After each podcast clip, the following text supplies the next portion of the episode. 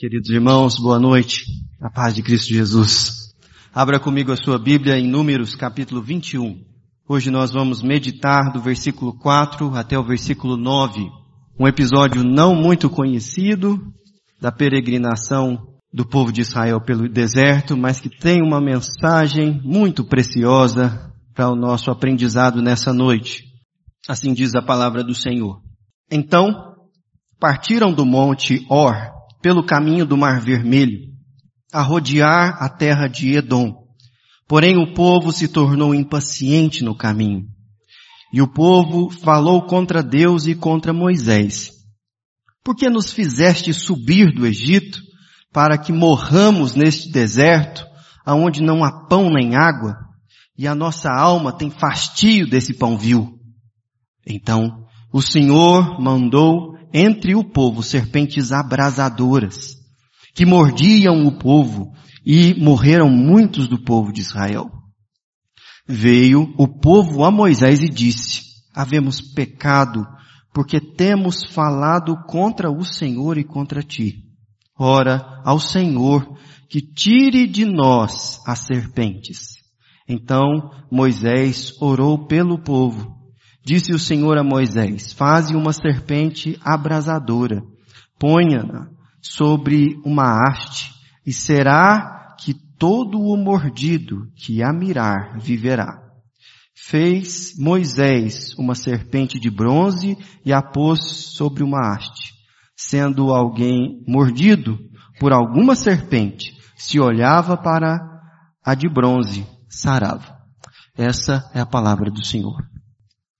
Irmãos, começo de ano e essa fase de renovo e de ano novo traz aquela esperança inerente de um novo ciclo que se inicia, de que algo de bom no futuro virá e que se Deus quiser pela sua graça nós vamos conseguir realizar aquilo que planejamos e alcançar os alvos e os objetivos que nós traçamos para essa etapa. Mas é verdade também que em meio a todo o planejamento do futuro, se nós aqui tivéssemos o poder de mudar o passado, muitos de nós aqui teriam na ponta da língua episódios e situações que gostariam que fossem transformados no passado. Planejar o futuro é bom, é importante, mas tem muita gente aqui que gostaria mesmo de mudar o passado. Mas isso está além do nosso poder e das nossas forças. Porém, quando nós olhamos para as escrituras, nós percebemos que Deus tem um jeito de mudar o passado. E esse jeito de mudar o passado está apresentado aqui nessa passagem que nós acabamos de ler. Ao final dessa nossa reflexão, eu, eu gostaria que você chegasse à conclusão de que o perdão de Deus muda o passado. Mas até nós chegarmos nesse ponto, eu quero passar com você pelo pecado do povo que é apresentado aqui, o coração de Deus que é revelado nessa passagem, e por último nós vamos ver o perdão que muda o passado. Vamos lá? Você está familiarizado com o contexto da Bíblia, sabe que essa passagem de números aqui, ela é uma passagem que fala sobre um período muito específico da história de Israel quando eles estavam peregrinando pelo deserto, depois que Moisés os havia libertado da terra e da servidão do Egito. Deus levantou Moisés com esse propósito muito específico de libertar o povo, e ele foi bem sucedido, porque aqui ele já havia as dez pragas acontecido, eles já haviam cruzado o Mar Vermelho, estavam em peregrinação pelo deserto. E essa peregrinação ela foi aumentada significativamente porque o povo duvidou e não creu naquilo que Deus estava fazendo. Eles estavam às portas de Canaã e enviaram doze espias. Dois deles tiveram fé e voltaram com um relatório favorável dizendo, nós vamos conquistar essa terra. Deus tem para nós bênçãos nesse lugar e nós não vamos andar por vista e sim por fé. Creiam que Deus já nos entregou Canaã. Vamos adiante. Outros dez vieram com um discurso completamente diferente. Eles olharam para o tamanho e para as estruturas daquelas cidades e falaram assim, nós não vamos dar conta. Não tem jeito. E numa decisão muito democrática, o pessoal ficou com a maioria e decidiu não agir por fé. E o resultado disso é que Deus fez com que eles peregrinassem durante 40 anos no deserto. Entre os episódios que aconteceram nesses 40 anos de peregrinação, está esse que nós acabamos de ler. Uma situação muito dolorosa que aconteceu, fruto é, de uma atitude pecaminosa do povo. E qual foi o pecado do povo descrito nessa passagem aqui? Veja o versículo de número 5. E o povo falou contra Deus e contra Moisés. Porque nos fizestes fugir do Egito para que morramos nesse deserto onde não há pão nem água e a nossa alma tem fastio desse pão vil? Meus irmãos, o pecado do povo foi a ingratidão. Ingratidão não é aquele pecado que está, pelo menos na nossa consciência, como aqueles dez pecados mais perigosos de se é, transgredir a lei de Deus, mas ele é muito sério. Com a boca, aquele povo estava falando contra Deus e contra Moisés, e a maneira como eles estavam lendo a sua vida era muito complicada. A Bíblia nos ensina do que a boca fala está cheio o coração. E as palavras daqueles homens não estavam de acordo com os propósitos de Deus para a vida deles. Se não, veja você, no versículo 20, no versículo 5 ele diz, por que nos fizeste subir do Egito para que morramos nesse deserto? Ora, Deus não tirou eles do Egito para que eles morressem no deserto. Deus os tirou do Egito para que eles fossem libertados da servidão e pudessem em liberdade viver o propósito de Deus na terra que Deus havia prometido para Moisés. Mas tempos de tribulação e tristeza fazem com que esse povo aqui, não só ele, nós também, passemos a ler a vida como se Deus fosse o nosso algoz como se ele fosse a causa do nosso sofrimento e como se ele tivesse maus propósitos para a nossa vida. Era essa a lógica do povo quando eles estavam falando dessa forma. Mas não somente ah, os propósitos de Deus são distorcidos, mas também há uma ingratidão pelo sustento que Deus dava a eles. A palavra de Deus diz que aquela multidão de pessoas foi sustentado durante todo esse tempo de maneira miraculosa. As suas roupas, as suas sandálias não se desgastavam e diariamente Deus enviava o maná do céu. Mas nesse momento aqui, sabe como eles se referem ao, ao maná? Ainda no versículo 5. E a nossa alma tem fastio desse pão vil. Meus irmãos, isso é muito forte. Eles estavam olhando para o sustento que Deus estava dando a eles, dizendo, aquilo que o Senhor tem nos dado é pouco, e o pouco que o Senhor tem nos dado é mal, é vil, não presta. Jesus, mais adiante, diz que Ele é o pão do céu. De tão especial que era essa figura para o povo do pão que desce do céu para o seu sustento. Mas nesse momento aqui de ingratidão, as únicas palavras que aquele povo tinham a partir daquele sustento que Deus estava dando a eles era o Senhor nos dá pouco e nos dá mal. Eu não sei quanto a você, mas essa perspectiva aqui de ingratidão, ao meu ver, não tem a conexão apenas com o povo de Israel naquela época mas também conosco hoje. Quantas e quantas vezes nós somos ingratos a Deus pelo sustento que ele, tem, que ele tem nos dado e pelo caminho que Ele tem permitido que nós caminhemos. É verdade que existem várias coisas, meus irmãos, e várias situações que nós lamentamos e choramos quando uma doença é diagnosticada na nossa família, quando perdemos um ente querido, quando a situação é de vacas magras e o conforto que um dia já tivemos foi tirado de nós. Nesses momentos específicos, há uma tentação muito grande no meu e no seu coração. A ingratidão. A ingratidão de olhar para Deus e falar, o Senhor não tem bons propósitos para mim. Aquilo que o Senhor me dá não é suficiente.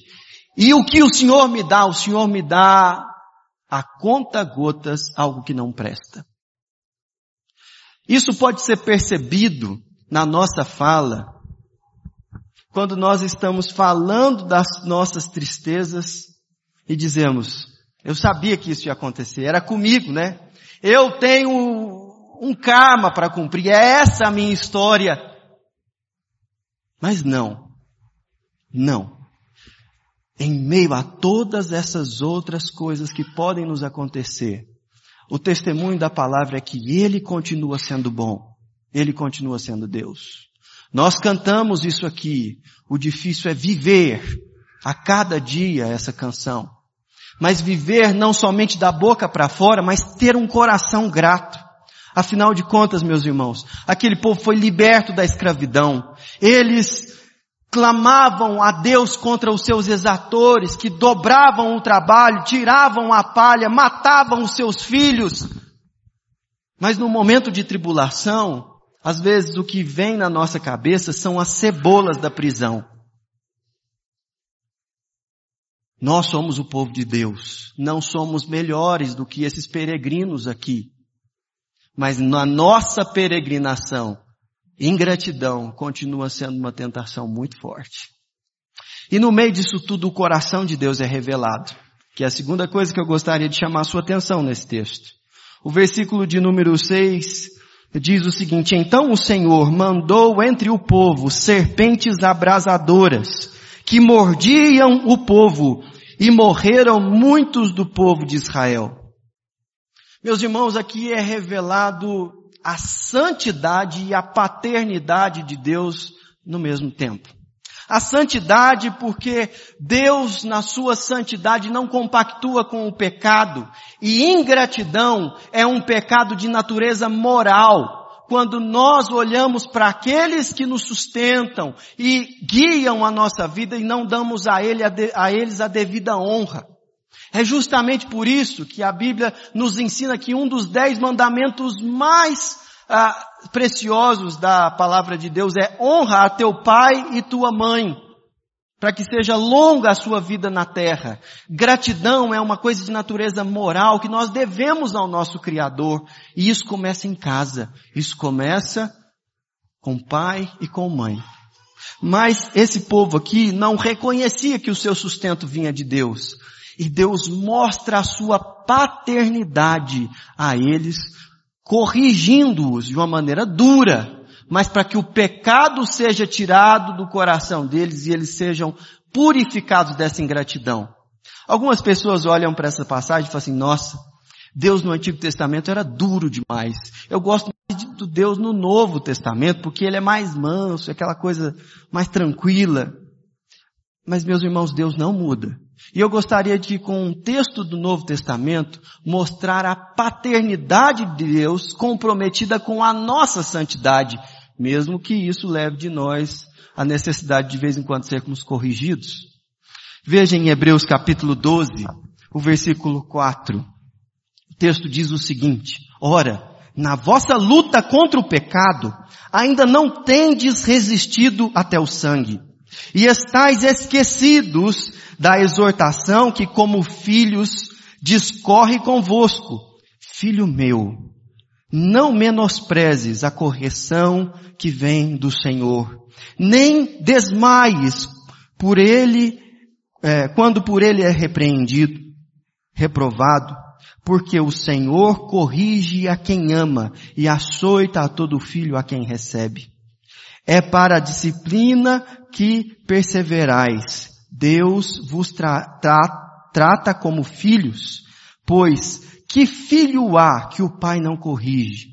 Mas se estais sem correção, de que todos se têm tornado participantes, logo sois bastardos e não filhos.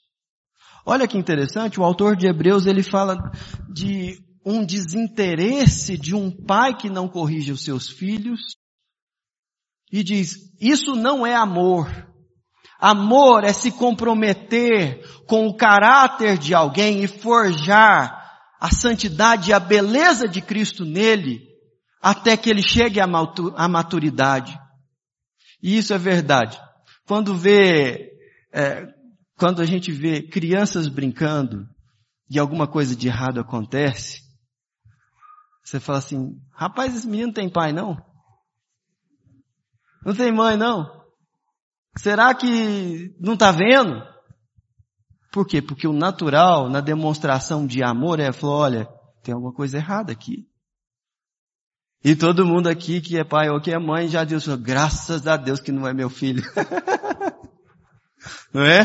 Porque senão você tinha uma tarefa para executar.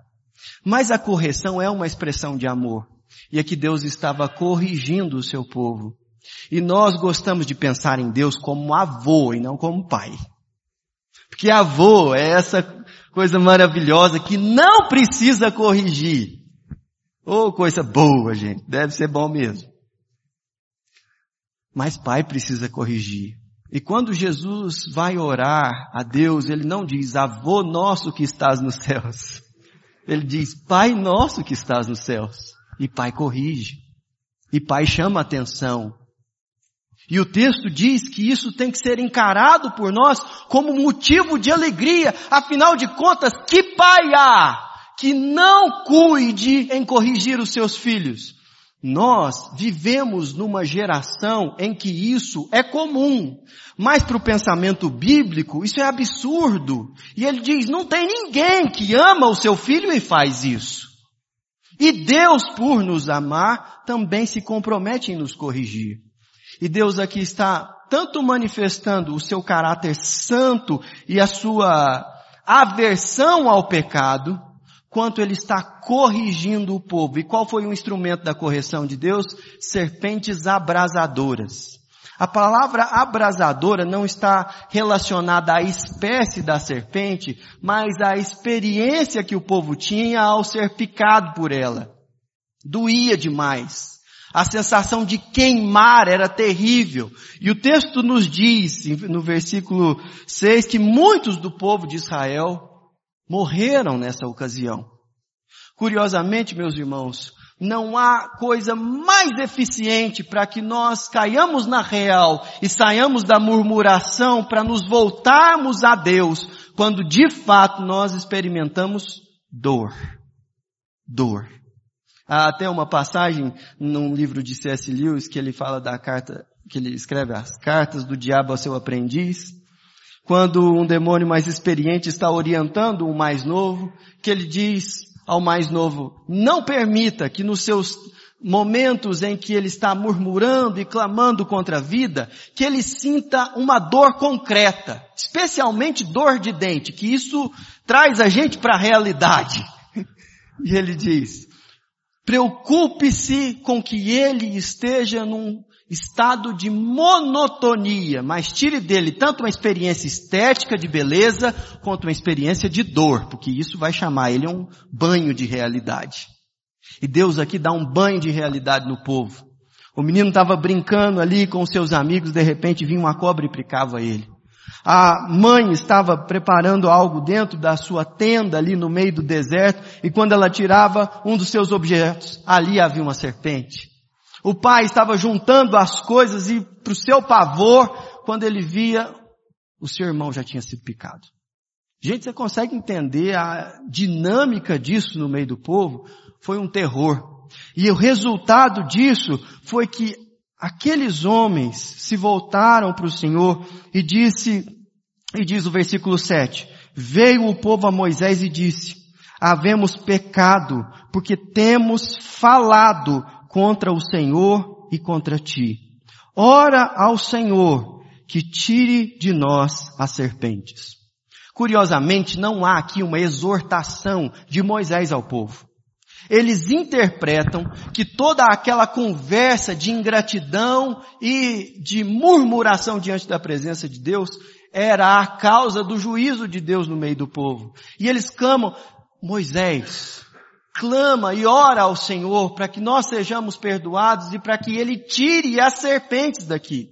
Moisés ora ao Senhor E aqui nós percebemos o caráter e o coração de Deus sendo revelados, porque Deus ouve as orações e Ele estabelece um caminho de perdão e de transformação daquele momento, de redenção daquele, daquela situação. Qual é esse caminho? A orientação de Deus está logo aqui no versículo 8 que diz, disse o Senhor a Moisés, faze uma serpente abrasadora, põe-na sobre uma haste, e será que todo o mordido que a mirar viverá.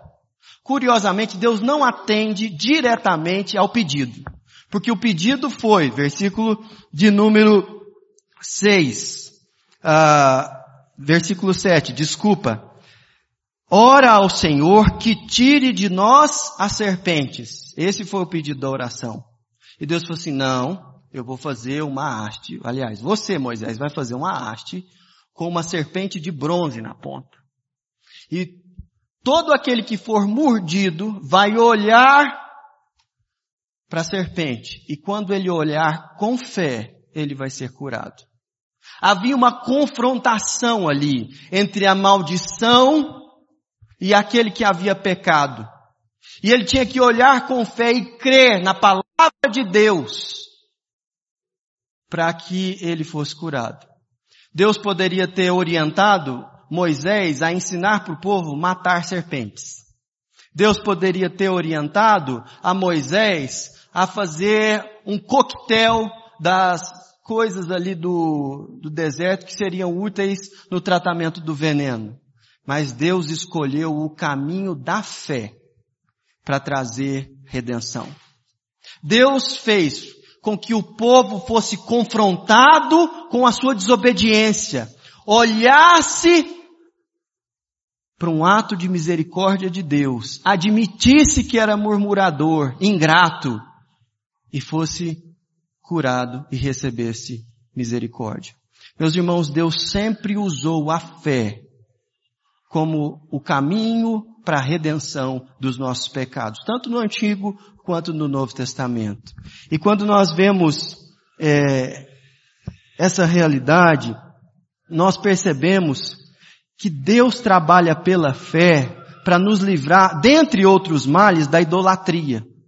Porque se você abrir a sua Bíblia lá em 2 Reis, no capítulo 18, o verso 4 diz que o rei Ezequias, ao fazer uma reforma espiritual em Israel, quebrou a, a serpente de bronze e a haste que ainda estavam em Israel, porque o povo insistia em queimar incenso e se prostrar diante da serpente. Não era o símbolo que trazia cura, era a fé na palavra de Deus que entregava tanto o perdão quanto a cura. E aqui é, eu chego no nosso último ponto da reflexão, que é um entendimento profundo de que o perdão que Deus nos oferece através da fé no Salvador, Ele é capaz de mudar o nosso passado. E por que eu digo isso? Meus irmãos, nós estamos acostumados àquela afirmação de que Deus perdoa e tira de nós a culpa do pecado quando nós nos arrependemos e pedimos perdão, mas Ele deixa a consequência do pecado como uma espécie de didática para nos ensinar que nós não devemos lidar com isso. E em parte, essa afirmação está correta. Afinal de contas, depois de duvidar da palavra de Deus, Deus perdoou o povo e fez com que mais adiante eles entrassem na terra de Canaã. Mas eles tiveram que andar 40 anos por isso.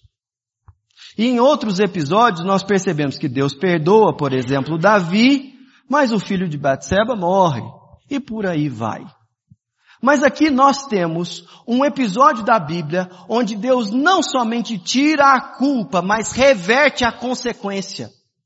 Ele traz cura, e a cura de Deus é muito mais do que o perdão pela falta que foi feita. É uma anulação daquilo de errado que foi feito no passado. Deus está aqui suspendendo uma consequência da maldição do pecado, está dizendo, está tudo limpo. Eu estou abrindo um caminho de perdão que traz cura. E nesse sentido ele está mudando o passado daquelas pessoas. Nós temos, meus irmãos, a, a bênção de participar do povo de Deus e não precisarmos lidar com consequências dos nossos pecados porque podemos ser curados pela confissão. Existem muitos de nós aqui que lutam com culpa, com doenças, com situações terríveis dentro de casa, por episódios do passado, porque ainda não viram tomar posse de uma vez por todas do perdão de Deus na sua vida. O perdão cura, meus irmãos. Em Tiago capítulo 5, nós percebemos que Tiago nos ordena, confessai vossas faltas uns aos outros, para que vocês sejam curados. Se tem uma coisa que o perdão muda no nosso passado, é que ele nos cura das feridas de ontem. Ele transforma a nossa vida. E se você duvida disso, ou está achando que eu estou forçando a barra, Abra comigo alguns textos da sua Bíblia e leia juntamente comigo Isaías capítulo 43, o verso 25, quando diz, Eu, eu mesmo sou o que apago as tuas transgressões por amor de mim e dos teus pecados não me lembro. Oh, amnésia santa. Deus muda o nosso passado porque na mente dele ele faz questão de esquecer. E quando Deus se lembra da nossa vida, Ele fala assim, tá pago, tá resolvido, não tem o que dizer, porque Ele rasgou o escrito de dívida que era contra nós e o escrito não está mais lá. Mas nós decidimos viver numa dinâmica de vida em que as mágoas e as tristezas e os pecados do passado viram um ano conosco e vão nos acompanhando e com eles a dor e o veneno da raiz de amargura na alma, a acusação de Satanás. Mas meus irmãos, o perdão muda o passado. Versículo 18 e 19 de Miqueias capítulo 7.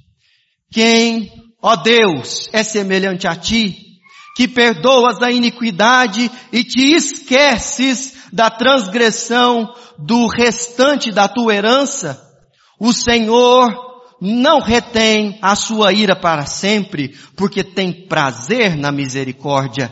Tornará a ter compaixão de nós, pisará nos pés aos nossos, das nossas iniquidades e lançará todos os nossos pecados na profundeza do mar.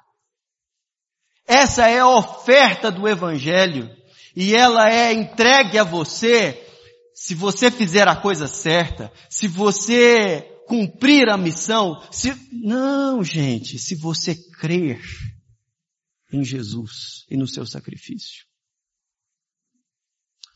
Certa vez, numa cidadezinha da Inglaterra, chamada Colchester, Colchester, em 1850, um rapaz que queria ir na sua igreja se viu obrigado a entrar numa outra congregação por causa de uma nevasca. E ele assistiu o culto ali. Naquele dia, o pastor não estava naquela congregação e um pregador leigo, trêmulo, estava no púlpito. E ele estava muito nervoso, embora o lugar fosse pequeno, houvessem poucas pessoas ali. Mas a única coisa que ele conseguia repetir era o texto do sermão que ele estava pregando. E ele não repetia o texto todo, ele repetia só um versículo.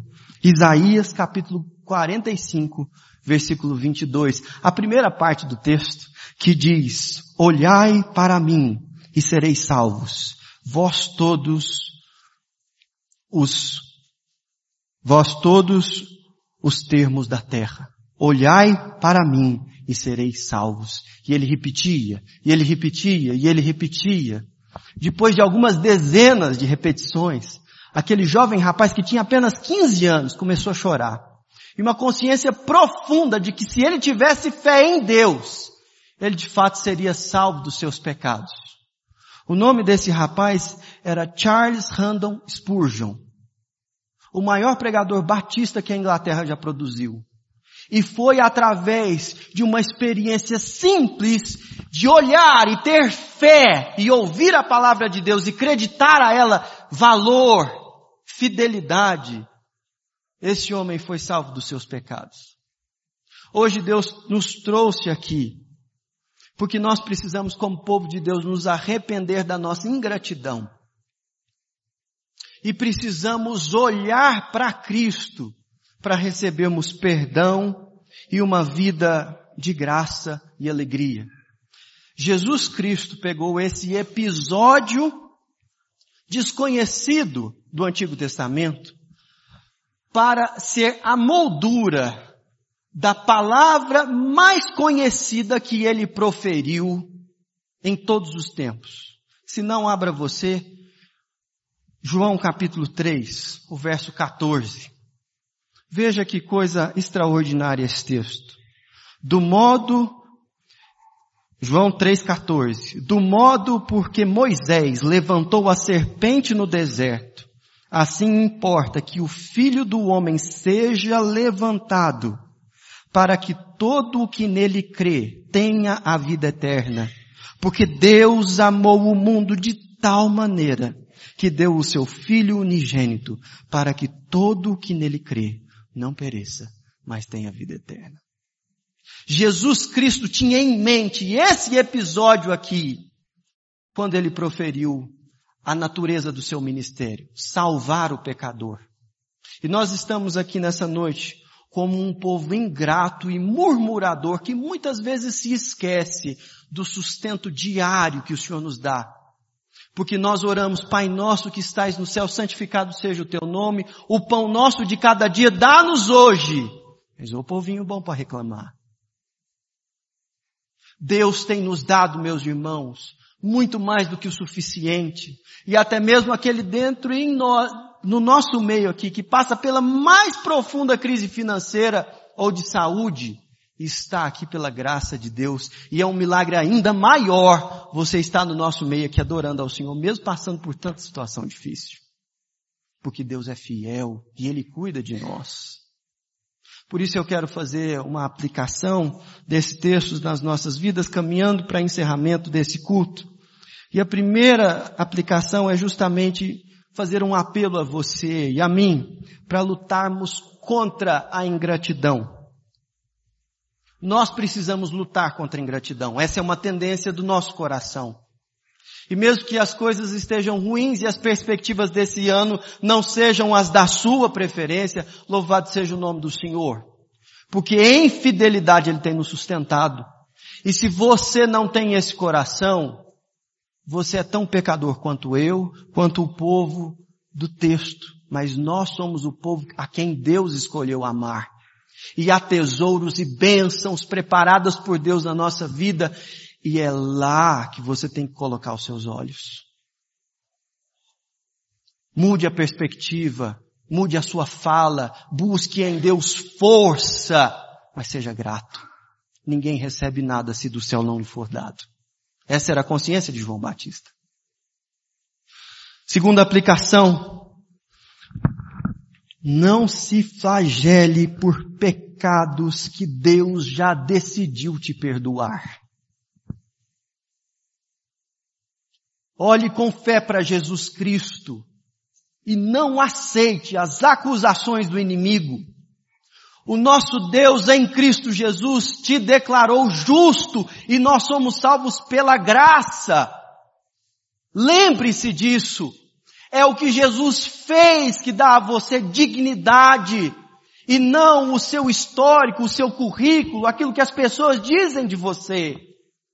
Olhe para Cristo e perceba a justiça que Deus tem a seu respeito. Em nome de Jesus, você precisa entender que Deus é seu Pai e pelo ministério de Jesus Cristo, ele diz, você é o meu filho amado, você é a minha filha amada em quem eu tenho prazer.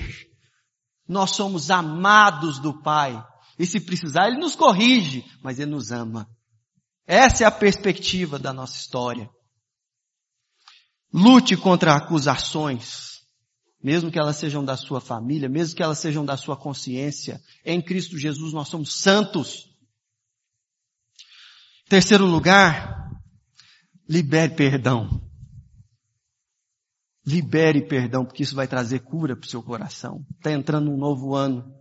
E se você não liberar perdão para os seus irmãos, para os seus pais, para os seus filhos, para as pessoas que te magoaram, você vai continuar lidando com o veneno da serpente. E isso vai te matar. Isso vai drenar suas energias.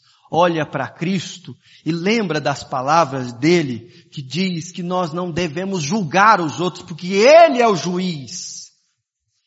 E nós somos aqueles que foram perdoados. Nós fomos aqueles que foram comprados pelo sangue daquele que nos justifica.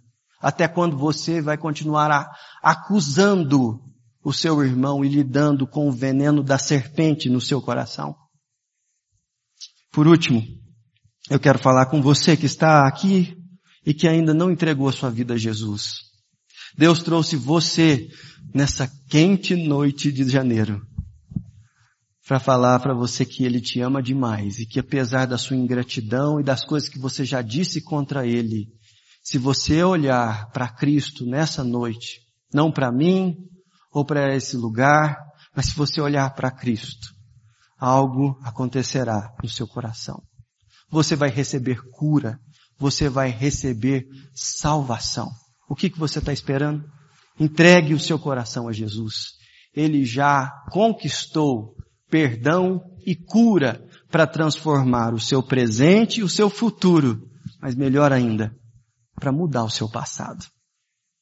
Vamos orar? Feche os seus olhos. Nós cantamos aqui que Deus continua sendo bom. Declare isso. Senhor, eu declaro a tua bondade nessa noite. que Ele continua sendo Deus. Agradece ao Senhor pelo sustento, pela vida, pela saúde. Deus nos deu um novo ano. Vamos caminhar por fé.